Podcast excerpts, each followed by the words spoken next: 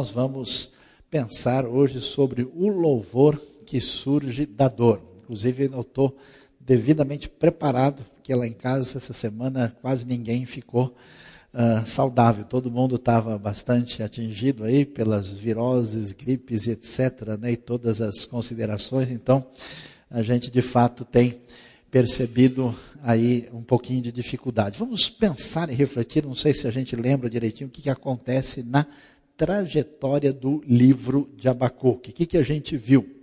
Abacuque é, começou na sua crise muito intensa, uh, reclamando e questionando a Deus, e por incrível que pareça, no começo da palavra de Abacuque, onde geralmente a gente espera que venha a frase: Esta é a palavra do Senhor, que veio ao profeta Abacuque e tal. Em vez de aparecer isso, aparece o que?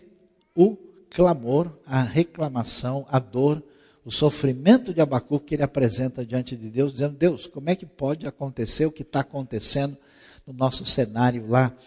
uh, em Judá, eu queria que o Senhor resolvesse essa situação, porque o negócio está muito complicado. E Deus responde, e a resposta de Deus é absolutamente inesperada. Abacuque entra numa crise muito grande, Deus diz, oh, não se preocupe, Abacuque, eu vou mandar os babilônios, eles vão resolver, nunca vai ter mais ninguém aprontando nada, porque eles vão acabar com tudo. Abacuque fica desesperado, indignado, revoltado, e aí, como a gente mencionou, né, quando ah, quando a coisa esquenta, aí é que Deus coloca mais pimenta, ele fica aborrecidíssimo e vai e reclama e diz: Eu vou me colocar na minha torre de vigia, daqui eu não saio, daqui ninguém me tira, quero ver o que Deus tem para responder da minha situação, da minha dificuldade. Deus responde pela segunda vez e responde a sua resposta definitiva, que o justo viverá pela sua emuná, pela sua fé, pela sua fidelidade, apresenta os cinco julgamentos que vão cair sobre os babilônios e dá a resposta final e depois de tudo isso, depois de toda essa situação, Abacuque vai para o desfecho, né, para a última corrida do, do, do circuito, do, do autódromo né, das profecias abacúquicas, né, ele vai é, nos trazer um salmo. Aliás, um salmo interessante. Alguns poucos salmos estão fora do livro de Salmos, e esse é um caso, esse uh, salmo aparece no capítulo 3, o que sugere para a gente que Abacuque era um profeta cultico, que estava ligado ao templo, aquilo que a gente conhece como ah, ligado ao grupo dos levitas. E assim ele começa a apresentar a sua questão diante do cenário que ele está enfrentando. E ele anuncia, capítulo 3, como uma oração. Oração do profeta Abacuque, uma confissão. Essa palavra confissão, muitos estudiosos sugerem até que era uma palavra que dava uma ideia de uma manifestação muito intensa do ser e do coração. E ele começa a dizer: Senhor, ouvi falar da tua fama, tremo diante dos teus atos, Senhor. Realiza de novo em nossa época as mesmas obras, faze-as conhecidas em nosso tempo em tua ira, lembra-te da misericórdia. O que, que acontece com o nosso amigo Abacuque? Ele vai entrando numa crise muito acentuada em função da sua experiência negativa com o que está acontecendo com a sua comunidade, com a resposta divina e com o mundo à sua volta. Ele não se entende direito nem consigo mesmo, né? bem-vindo ao mundo abacúquico, não se entende com o mundo à sua volta e não se entende com Deus. Veja como você é normal. E diante dessa circunstância, ele vai aprofundando a sua crise até que ele vai chegar num ponto que é o ponto máximo de dificuldade e de sofrimento, a gente pode chamar da crise do fundo do poço.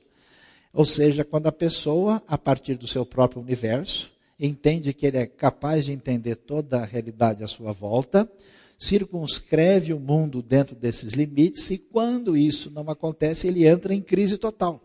E ele fica revoltado, ele dá aulas para Deus, dizendo que Deus deve fazer, o que não deve fazer, fica super aborrecido e chateado. E agora, esgotaram-se as forças de Abacuque. O ponto assim central, onde ele tinha organizado toda a sua maneira de entender o mundo, uh, não tem mais razão de ser E ele, como quem chegou no ponto máximo onde as suas forças não valem mais, como alguém que lutou, lutou e de fato resolveu soltar as mãos que não dá, agora, depois da crise, depois de Abacuque já ter né, ah, sentido todo o vinagre balsâmico aí, toda a pimenta suficiente, toda uh, o seu né, processo de sofrimento interno, ele chega no ponto em que a gente tem condição de orar de verdade. E ele faz uma oração, e essa oração é interessante, porque quando a gente está doente na crise, que faz parte do processo de toda pessoa que caminha na fé, e essa situação chega num determinado limite, e que a gente não tem mais condições de caminhar pela nossa força, surge a verdadeira e real possibilidade da gente entrar em sintonia com Deus do jeito que Deus deseja.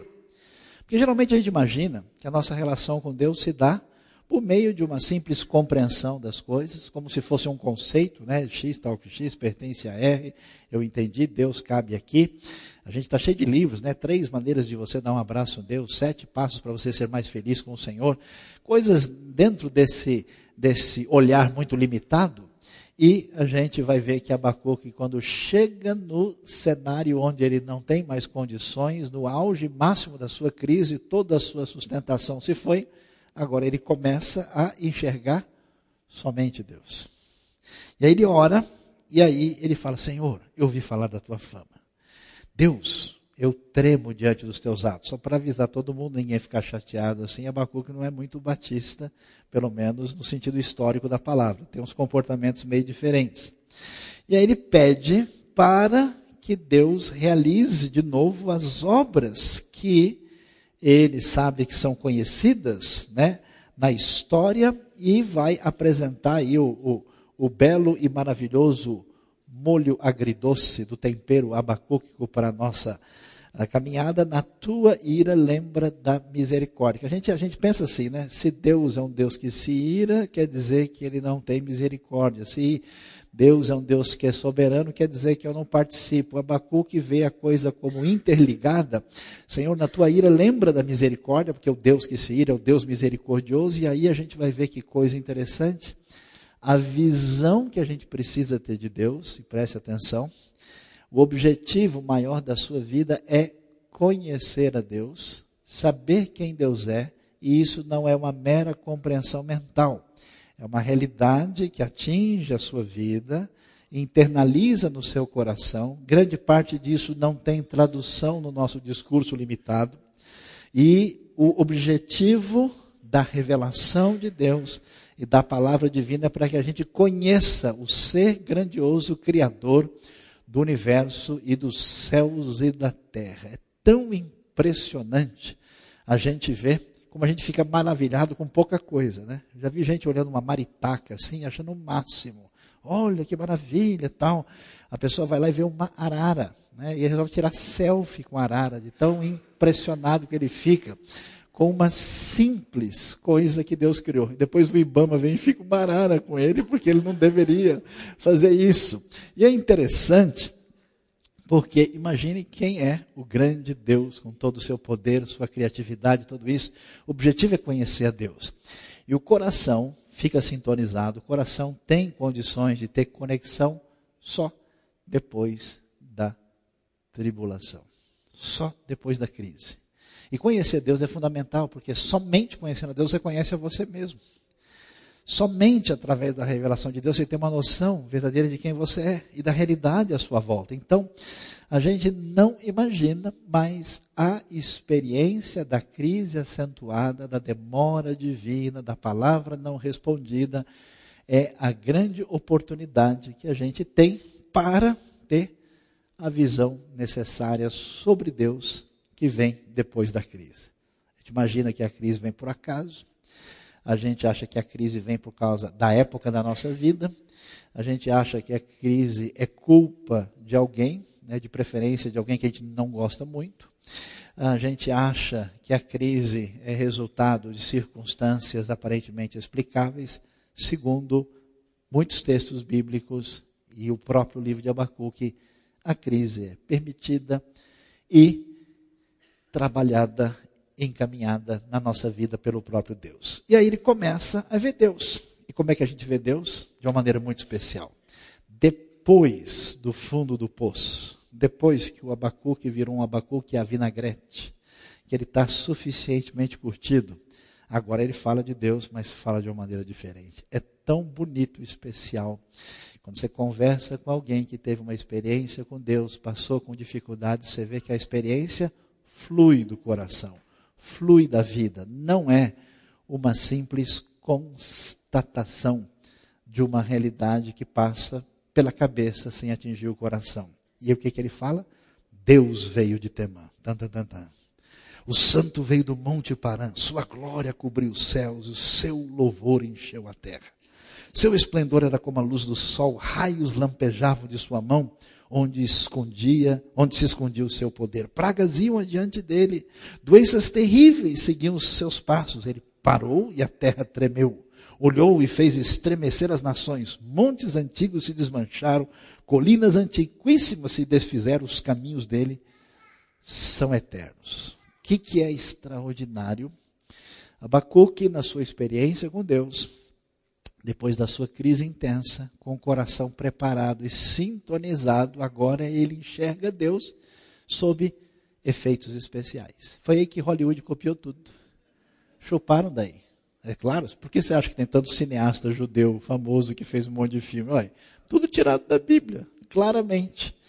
Então ele vai falar sobre Deus em dois aspectos especiais. Um é o Deus manifesto no seu poder e na sua glória, e o Deus que agiu na história. Quando você ouve falar de Temã, de Parã, que são regiões desérticas da parte ah, especialmente sudeste, na região ali depois do Mar Morto, no antigo território de Edom, esse texto evoca a grande manifestação do poder de Deus através da história.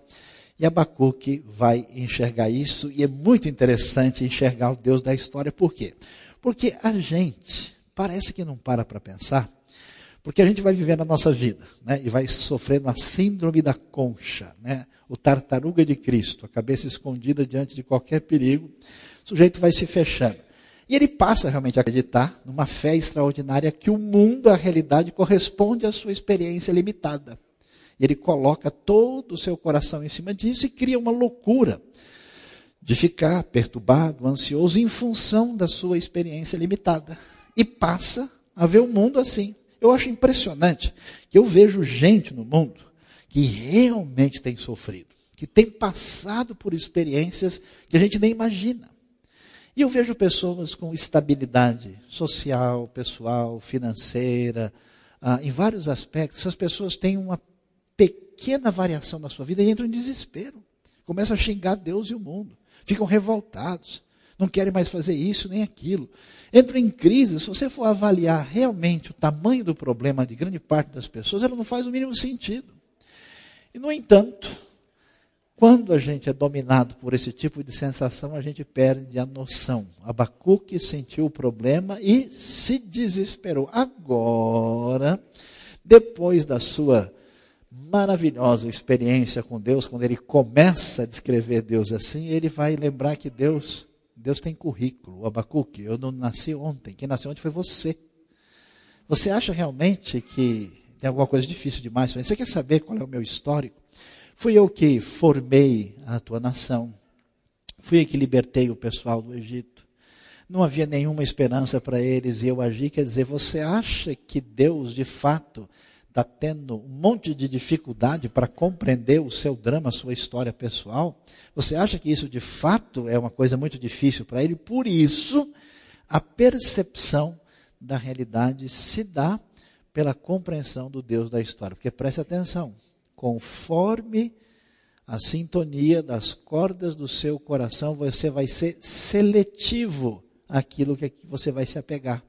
Quando o coração é curado, quando a experiência com Deus liberta, quando está na hora de cantar triunfalmente o salmo, a gente enxerga Deus do jeito que a gente não enxergava antes. O Deus da história aparece, o Deus da história com seu poder incrível. Eu acho tão engraçado, chega a ser cômico. Né? Você pergunta para uma pessoa, e aí, Fulano, você sabe que o sujeito passou por uma situação, ele foi curado de câncer. Ou Deus fez um milagre na vida da família dele? Ah, imagina, não acredito em milagre. Ei, você me diga uma coisa, você acredita que Deus criou o mundo, o universo? Não, eu acredito. É muito mais difícil acreditar que Deus pôde criar todo o universo, que é muito mais complicado de fazer do que Deus simplesmente deu uma mexida no osso de alguém. Ou deu uma ajustada num fígado lá que estava precisando de oração forte. Ou ajeitou alguma coisa, quer dizer, é incrível, né? Veja como é a seleção do nosso coração que direciona Abacuque, atingido agora pela sua experiência especial com Deus, enxerga o Deus da história e o Deus cheio de poder. E ele prossegue. Prossegue na sua descrição, ele vai dizer: Vi a aflição das tendas de Cuxã, tremiam as cortinas das tendas de Midian. Midian mais ao sul ainda, perto da região, já onde está a parte oriental do Mar Vermelho, nas terras mais ligadas a Edom, que lembra a história do povo vindo na sua trajetória histórica, e ele lembra como é que Deus foi poderoso, não só em livrar, em salvar, como preservar e dar vitória, e vai começar a falar poeticamente sobre essa vitória, dizendo: Era com os rios que estavas irado, Senhor. Era com contra os riachos o teu furor, foi contra o mar que a tua fúria transbordou quando cavalgaste com os teus cavalos e com os teus carros vitoriosos. Por quê? Porque isso lembra a vitória do povo atravessando o Rio Jordão e lembra a travessia do Mar Vermelho. Mas a, as águas têm um significado muito mais profundo. Você vê na própria criação do mundo, né, o Espírito de Deus pairava sobre a face das águas, que evoca uma ideia de caos quando Deus impõe o seu poder impõe a sua ordem. Muitos textos da Bíblia, quando falam em águas, falam dessa oposição, essa luta indevida contra Deus, e Deus então coloca tudo pelo seu poder e pela sua força no devido lugar, e ele descreve isso como Deus trouxe vitória. Interessante, né? Porque Abacuque, em tese, sabia disso tudo. É como a gente. Pastor, eu tenho cromossomo em forma de JC. Sou cristão desde pequenininho. Né? Eu fui criado dentro da igreja. Eu conheço muita coisa. Não, eu tenho lido. Mas parece que essas coisas perdem a sua referência quando a gente se perde nas confusões da nossa vida. Embora Abacuque soubesse, agora ele está mostrando o impacto dessa realidade na sua vida. E ele diz: Preparaste o teu arco, a vitória militar de Deus. Pediste muitas flechas, fendeste a terra com rios. Os montes te viram e se contorceram, torrentes de água desceram com violência.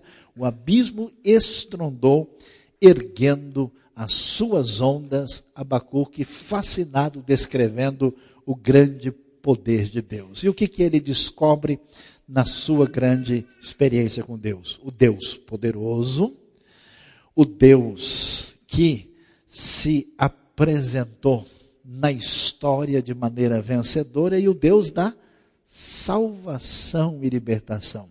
Esse é o Deus cuja trajetória, cujo currículo, cuja realidade Abacuque agora sente com toda a força do seu coração e ele celebra nesse salmo extremamente forte e cheio de celebração. E ele vai adiante, de tal maneira que ele vai lembrar de elementos específicos da história que marcaram a manifestação do grande poder de Deus. Ele diz: O sol e a lua pararam em suas moradas, diante do reflexo de tuas flechas voadoras, diante do lampejo da tua lança reluzente. Lembrança de Josué capítulo 9, da grande vitória contra os Amalequitas, quando a luz do sol e da lua deixam uh, de uh, atrapalhar o processo, vão acabar prosseguindo ali com aquela luminosidade além do tempo esperável. E ali no vale de Aijalon a vitória se dá porque Deus age milagrosamente sustentando a luz. É como se Deus dissesse: Espera aí que eu preciso gravar para colocar no YouTube. Deixa segurar um pouquinho mais a luz aqui, não deixa apagar agora não. E assim ele vai afirmar: Com ira andaste a passos largos por toda a terra, e com indignação pisoteaste, pisoteaste as nações. Saíste para salvar o teu povo, para libertar o teu ungido, esmagaste o líder da nação ímpia, tu desnudaste da cabeça aos pés, com as suas próprias flechas e atravessaste a cabeça, com seus, quando seus guerreiros saíram como um furacão para nos espalhar, com maldoso prazer, como se estivessem prestes a devorar o necessitado em seu esconderijo. Qual é a grande crise? Qual é o pavor que toma conta de Abacuque da sua época? É o fato de que a nação poderosa, a nação babilônica, vem para destruir tudo, e então Abacuque evoca a realidade, dizendo: Eu me lembro e acabo diante de Deus comemorando a grande vitória quando Deus venceu os poderosos, assim como agora os poderosos estão aqui de novo contra nós, no eixo da história. E isso traz uma celebração com força no coração de Abacuque. E isso vai ter tal impacto e efeito que a gente vai ver que Abacuque conhece a Deus. Não só o Deus da história, não só o Deus poderoso, não só o Deus que traz salvação e libertação, mas o Deus especializado em milagres e coisas que saem da realidade do cotidiano. É interessante. Deus é o Deus que age conforme a sua decisão soberana.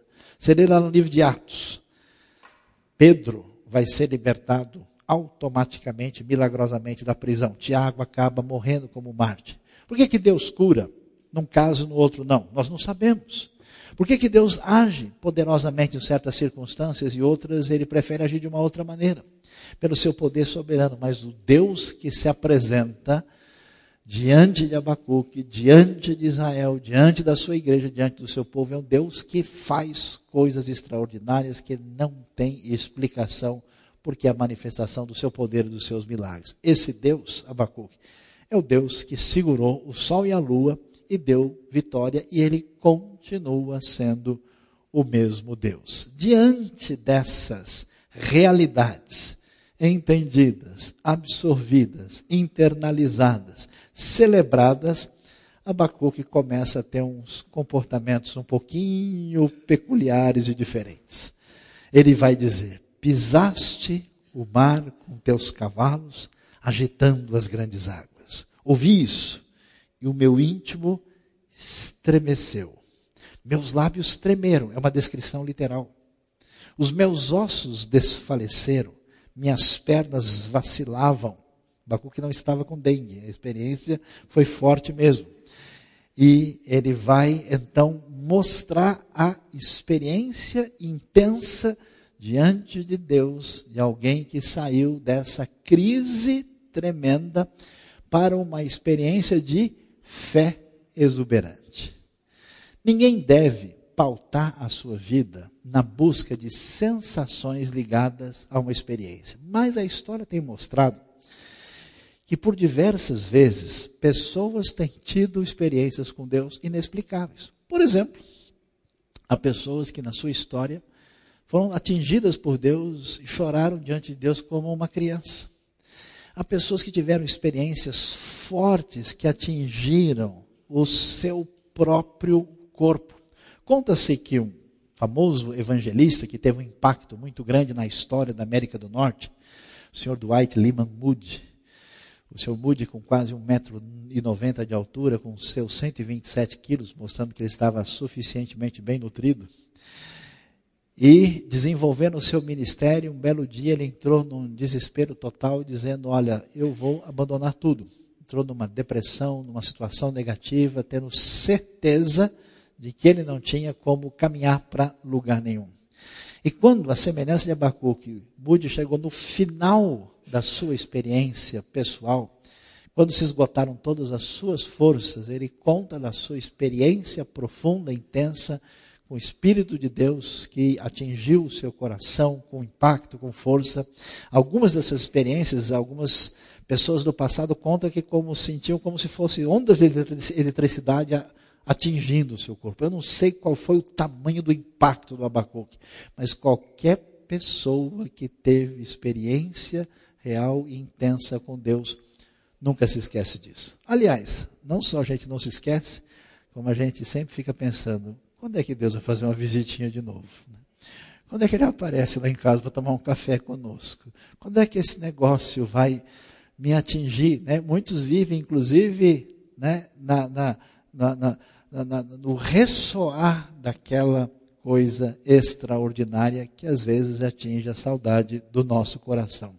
Abacuque tem uma experiência tremenda, estremece o íntimo do seu ser, os lábios tremendos. Você fica imaginando, porque alguém que estava no desespero que ele estava e agora, praticamente rodopiando de felicidade diante de Deus, os lábios tremem, os ossos desfalecem, as suas pernas vacilam, ele tem o impacto diante da experiência de Deus quando acabam as suas forças e Deus age com poder. Quase sempre, as pessoas que foram atingidas por Deus chegaram no ponto de exaurir as forças do seu próprio poder, da sua própria autossustentação e foram alcançados e atingidos por Deus. É assim que funciona. Lembra de Moisés?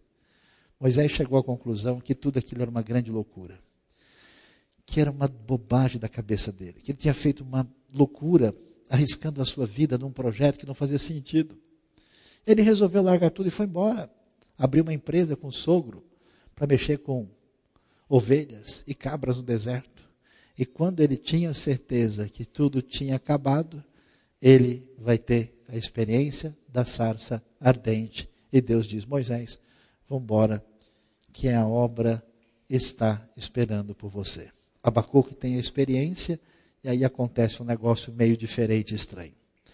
Todo mundo que passa por esse processo necessário de amadurecimento, de bênção da parte de Deus na sua vida, que é essa experiência intensa pós-crise, permitida e trabalhada por Deus, vai ter esse tempero que não se explica pela cabeça, mas que se entende no fundo do coração. Olha a frase de Abacuque, não faz o mínimo sentido para quem olha para o texto com uma perspectiva simplesmente racional. Tranquilo, esperarei o dia da desgraça. Daí você já, já decide, desiste de continuar lendo. Como assim? Né? Tranquilo, esperarei o dia da desgraça que virá sobre o povo que nos ataca. Como é que a gente reage diante das experiências difíceis que nos deixam sem saída. Tem várias maneiras. Se irrita, se revolta e parte para uma atitude pessoal de domínio do mundo a Alexandre o Grande, a um grande César romano, dono da situação. Logo, logo o gás vai acabar.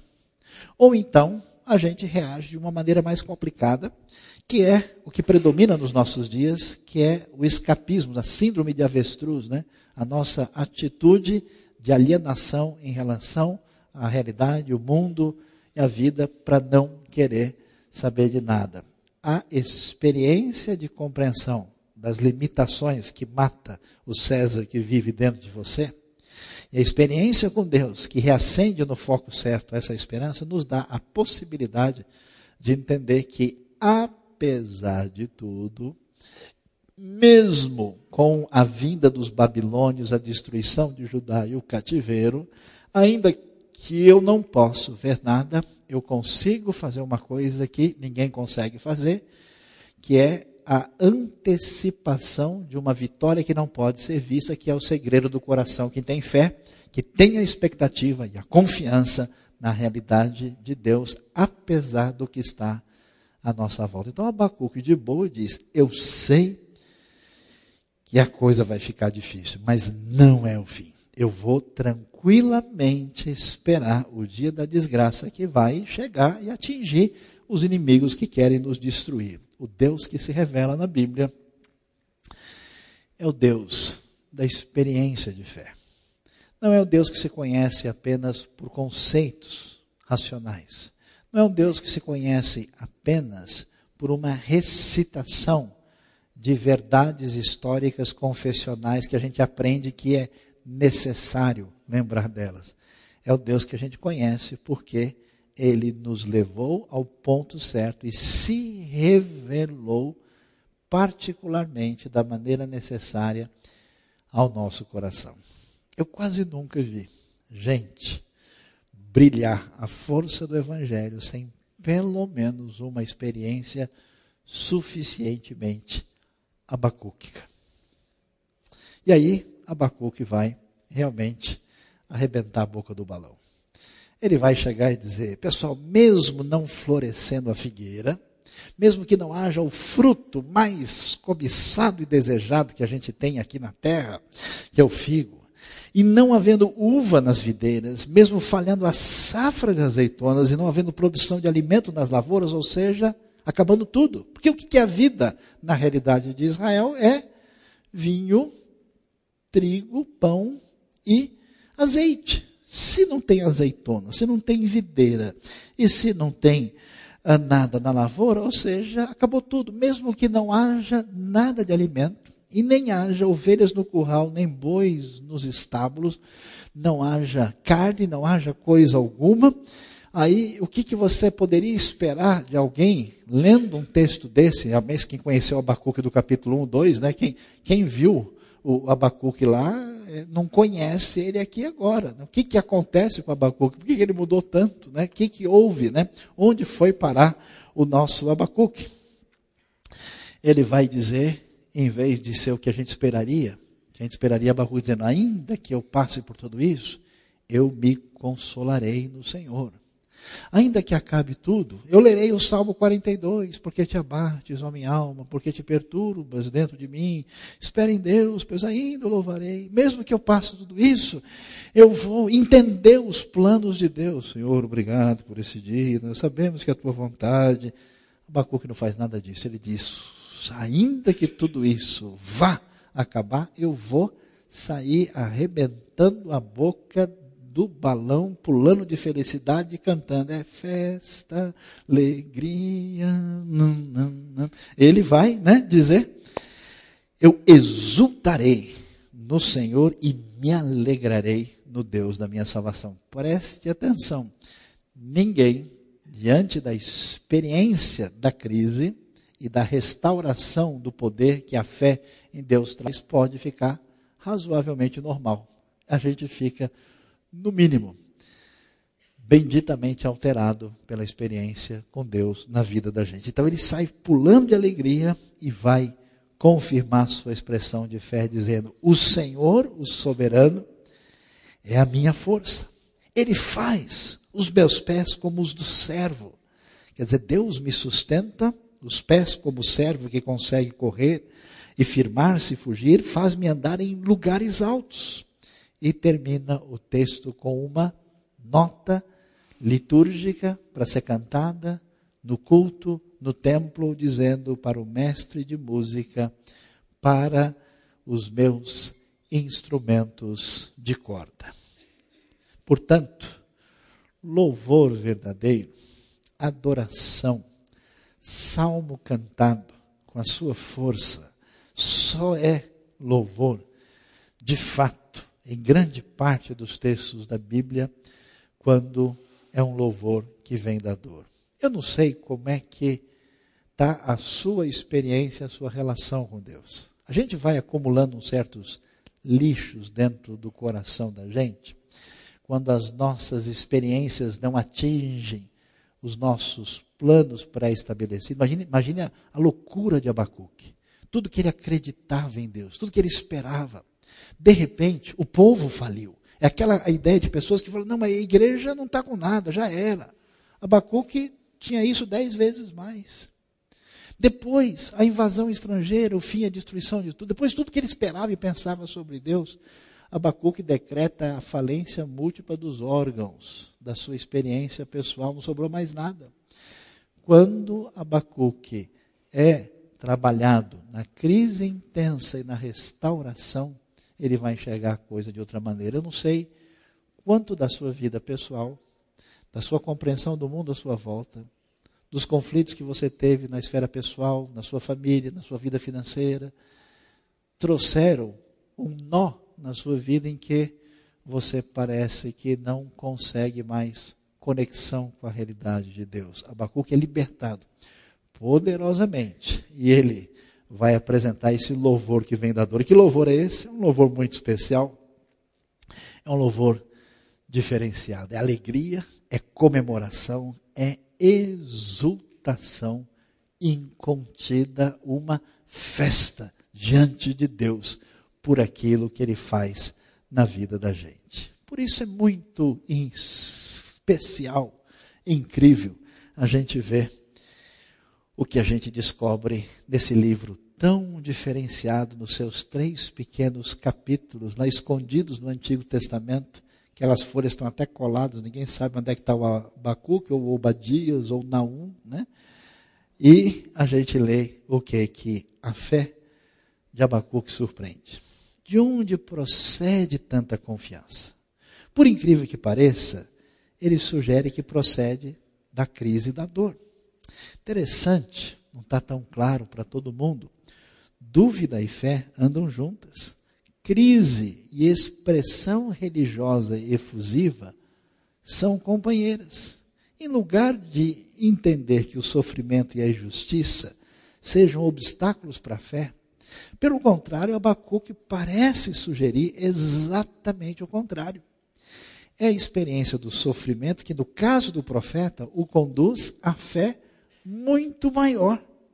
O problema do mal, que é o começo da discussão lá quando a gente estudou na primeira mensagem desse livro tão interessante, ele continua seguramente como um dilema possivelmente sem solução total na história do pensamento religioso. A gente não consegue fazer uma equação que coloque em linguagem matemática e filosófica e diz, ó, x igual a 2. Está feliz agora? Agora estou.